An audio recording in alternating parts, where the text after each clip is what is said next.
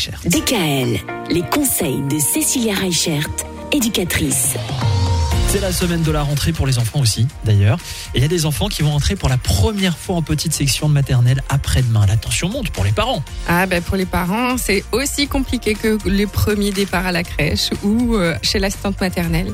Alors souvent c'est très symbolique hein, cette euh, rentrée en petite section. Euh, notre bébé devient grand Mmh, et c'est vrai. donc euh, les parents ont souvent le cœur serré, la petite larme dans le coin de l'œil parce que forcément il a pleuré ou que euh, bah, il a pas trouvé tout de suite son copain ou que sa maîtresse avait pas le bon t-shirt. Euh, Ah bon Enfin voilà, il y a souvent des petites choses.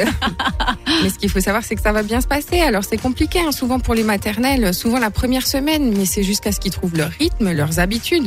Et il n'y a vraiment aucune raison pour que ça se passe mal. Mmh. Alors petit conseil pour les maternelles, n'oubliez pas les doudous dans le sac, Mhm. parce que euh, ben ils ont quand même le droit, surtout en petite section, euh, quand ça va pas fort, quand ils ont un petit coup de mou au courant de la journée, d'avoir leur doudou qui les réconforte.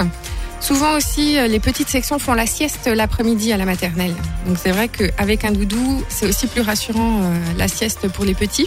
Pensez aussi aux tenues de rechange. Souvent, on vous le demande euh, à la rentrée, euh, dans le trousseau de rentrée, d'avoir une tenue de rechange parce que qui dit maternelle hein. dit accident, mais dit aussi récréation.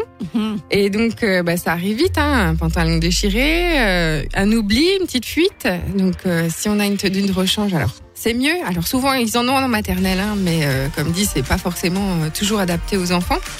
Et puis pareil, hein, comme pour les petits, euh, faites-leur confiance et faites-vous confiance parce que ils vont y arriver.